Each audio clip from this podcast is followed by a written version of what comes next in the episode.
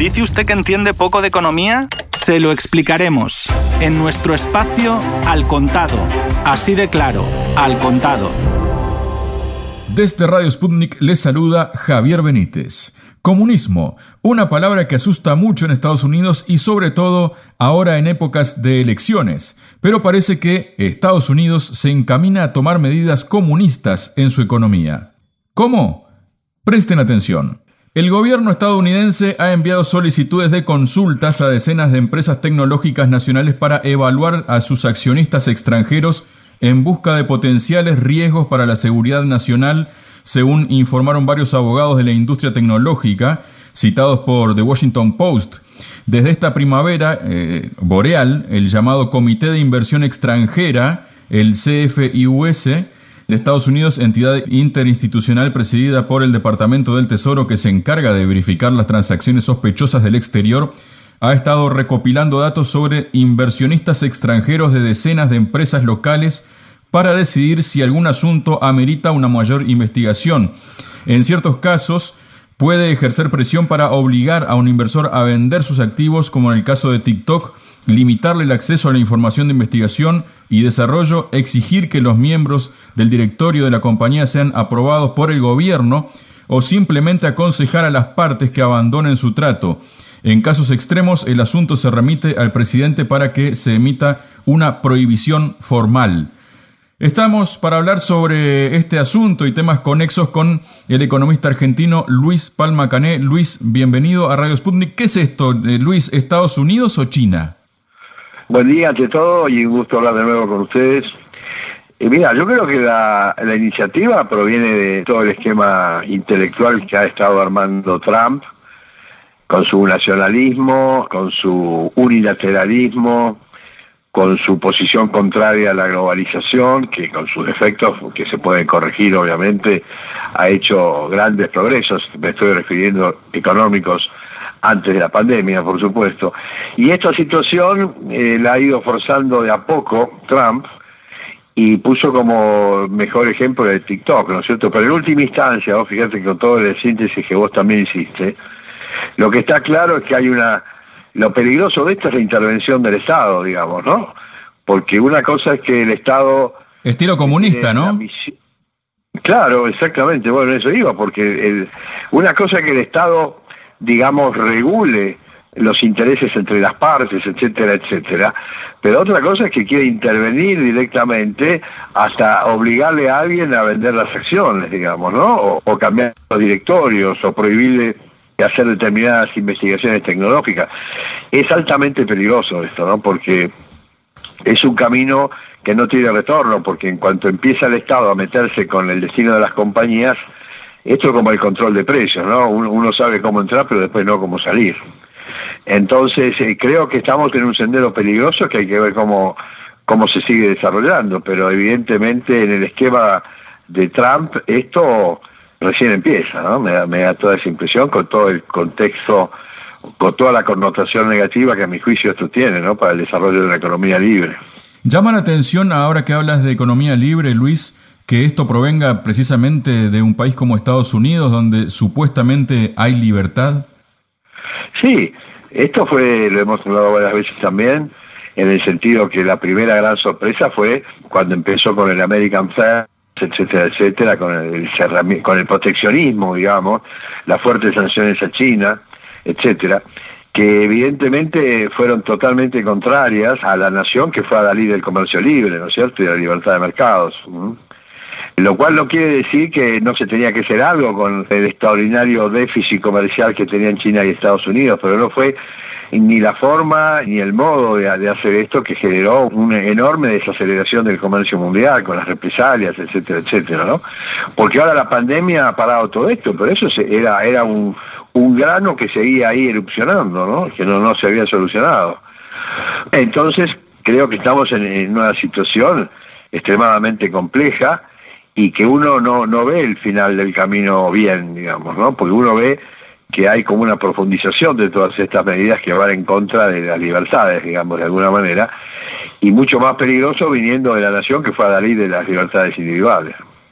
Y Luis, esta suerte de nacionalización o aquel expropiese, ¿no? Tan famoso. Sí, eh, eh, ahí está. La Unión Europea parece que quiere seguir el mismo camino que Estados Unidos porque quiere poder tener herramientas para penalizar o incluso obligar a que las grandes empresas tecnológicas sean forzadas a dividir sus operaciones, pero por otro motivo, parece, para evitar que dominen totalmente el mercado y esto hacerlo al estilo TikTok. Thierry Breton, comisionado de la Unión Europea, ha indicado que este organismo ha propuesto diversas medidas que podrían forzar a las grandes de la tecnología y a uno se le viene a la cabeza Google, eh, Facebook, Twitter, ¿no? todo, todo lo que digamos, pegándole, digamos, a, Estados Unidos con eh, algo que está desatando Estados Unidos que ya el efecto dominó parece que empezó y es imparable, como dices Luis, incluso a vender algunas de sus divisiones que operan en Europa si se detecta al no hacerlo cuentan con una posición dominante que amenaza los intereses de los clientes y rivales empresariales de menor entidad. ¿Qué comentas de esto, Luis? Sí, vos fijate que es como una reacción y contrarreacción, ¿no? Es como el principio del empuje de la física, que vos te, te apoyás en una pared y bueno, tenés una fuerza en sentido contrario igual.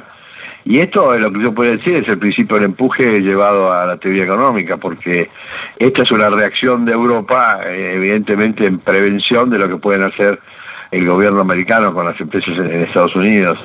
Y abajo, fíjate lo, lo, pavoroso de esto es que en todos los países, eh, incluso en la Unión Europea específicamente, hay organismos que son defensa de la competencia, que está muy bien, porque una de las funciones primordiales del Estado es mirar, mirar que no haya eh, posiciones dominantes monopólicas, digamos, ¿no?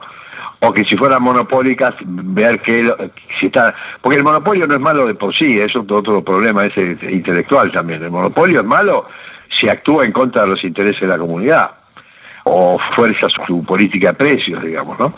Pero yo creo que no es necesario toda esta artillería que empieza verbal por ahora del comisionado europeo, porque sin entrar en detalle, todos y cada uno de los países de la comunidad, incluso en Argentina, que no es un país este que pueda, digamos, este, mencionarse como una cosa buena en este momento, pero siempre hemos tenido, y todos los países tienen, eh, organismos de defensa de la competencia, que está, está muy bien, velando para que eh, no haya posiciones dominantes que distorsionen el mercado o vayan en contra de los intereses generales del bienestar común, ¿no?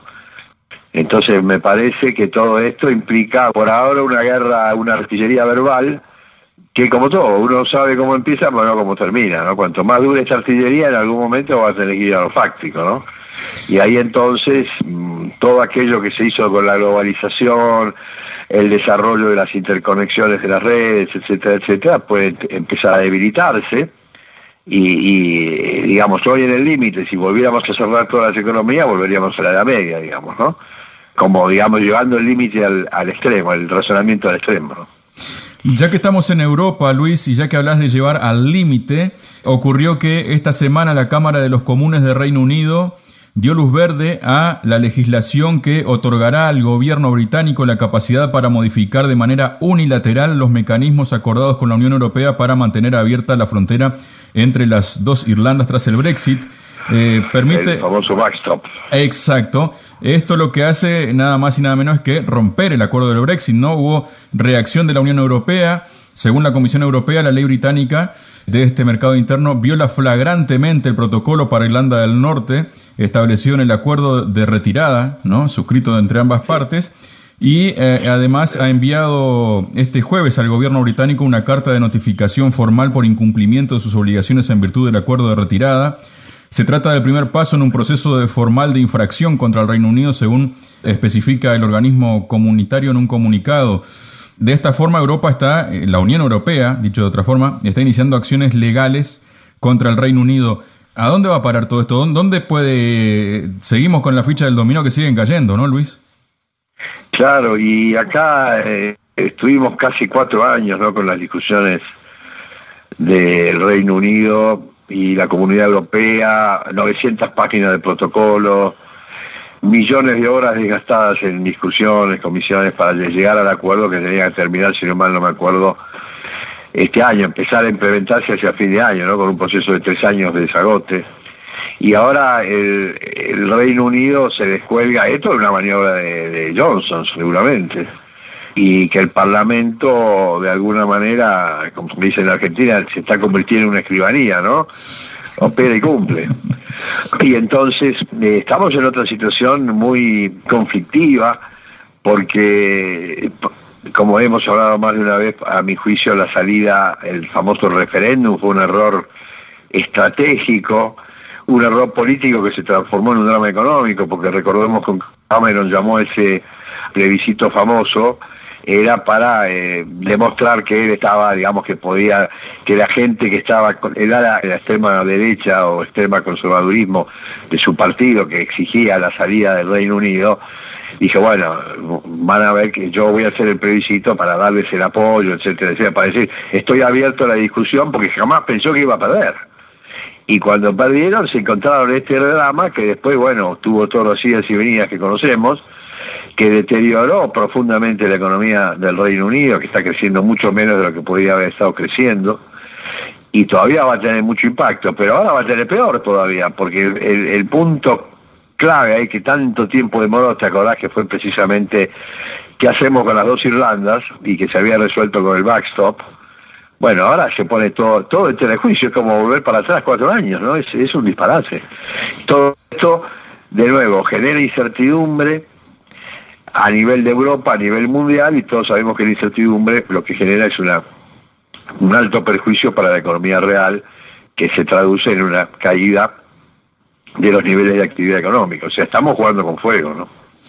Parece que también en Europa nos quedamos por ahí, Luis, se han dado cuenta que en algún sentido también, como decís vos, ¿no? Jugar con, estaban jugando con fuego porque hubo una conferencia en Frankfurt de la presidenta del Banco Central Europeo, Christine Lagarde, esta semana. Allí dijo que la formulación de nuestro objetivo de inflación del 2% era la apropiada cuando la principal preocupación era que la inflación se disparase, pero el mundo actual no es inflacionista, sino lo contrario y esto le llevará, como ya ha hecho con la Fed, a cambiar la forma en la que se analiza la inflación y la estabilidad de precios. En el contexto actual de baja inflación tenemos varias preocupaciones que deben tener reflejo en nuestro objetivo de inflación. Es cada vez más importante que nos aseguremos de que tenemos suficiente espacio para poder impulsar la política monetaria convencional, dijo Lagarde. Así, el BCE no quiere tener las manos atadas y está valorando fórmulas para permitir que la inflación supere el 2% sin verse obligado a subir tipos y ahogar la recuperación. ¿Cómo la ves? Claro, lo veo muy bien, lo veo muy bien, sobre todo porque vos sabés que la FED tiene un doble mandato que es estabilidad de precios y pleno empleo, entonces puede jugar como el cambio radical que hizo la FED el, último mes, en el sentido de dar prioridad al nivel de actividad o al nivel de empleo por sobre el nivel de inflación, eh, fue más fácil hacerlo que lo que está haciendo la Gala ahora, porque en el Banco Central Europeo no tiene un mandato dual, tiene un mandato único que es la estabilidad de precios, ¿no? Entonces el cambio que está propugnando Cristina Lagarde contra seguramente el deseo de, la posición del, del, bloque duro del Banco Central Europeo, que es básicamente Holanda, Austria y Alemania, en el sentido que, bueno, ahora eh, no nos debe preocupar tanto que la inflación se dispare, porque incluso hay deflación. Para mí el mensaje es claro. Si todas estas políticas monetarias de fuerte expansión, ¿no es cierto?, que tiene la emisión monetaria, para darle liquidez al sistema y bajar las tasas de interés, tener tasa de interés cero negativa, el mensaje que dice, si en algún momento empieza a presionar la inflación, bueno, no salgamos corriendo a parar todo esto de las políticas monetarias y fiscales expansivas, porque vamos a destruir el nivel de actividad, que es mucho peor. Entonces, creo que es un cambio radical el mensaje y bueno, va a tener mucho conflicto interno. Bueno, vamos a ver qué pasa cuando la inflación empieza a subir y sube. Mientras la inflación esté abajo del 2%, la discusión es casi abstracta, ¿no? En el sentido, bueno, ¿qué pasaría? Sí. Pero bueno, una cosa es hablar de la muerte, otra cosa es morirse, no son dos cosas distintas. Entonces, me parece muy buena la posición, estoy totalmente de acuerdo con que hoy por hoy el objetivo es conservar el empleo, ¿no es cierto? y sobre todo en esta época de, la pandemia maldita esta, ¿no? Que ha generado una pérdida de empleo fenomenal en el mundo. Entonces, eh, la pregunta, a, tu pregunta, mi respuesta es que sí, que me parece muy bien. Y ojalá que lo pueda mantener en el caso que haya un desfasaje, porque el drama cuando puede aparecer, cuando vamos a suponer que empieza a correr un poco la inflación para arriba y todavía la economía no, no reaccionó. Esto es difícil que pase, pero puede pasar, digamos, porque el mismo poco nivel de actividad económica te permite que la inflación no, que no haya una presión de la demanda, digamos, ¿no? Porque hay el nivel de actividad. Pero hay, hay, hay, hay un equilibrio difícil de saber en qué va a ser primero, si la inflación o el nivel de actividad. Lo que está diciendo Lagarde es que si llegara a dispararse la inflación, dispararse en el sentido europeo, ¿no? Que pase del 2,2 anual, si llegara a pasar esto, eh, nosotros no estamos dispuestos hoy por hoy en esa situación no bajaríamos, no frenaríamos las políticas de estímulo, ¿no? que me parece muy bien. Muchas gracias, Luis. Pero un placer como siempre, Javier.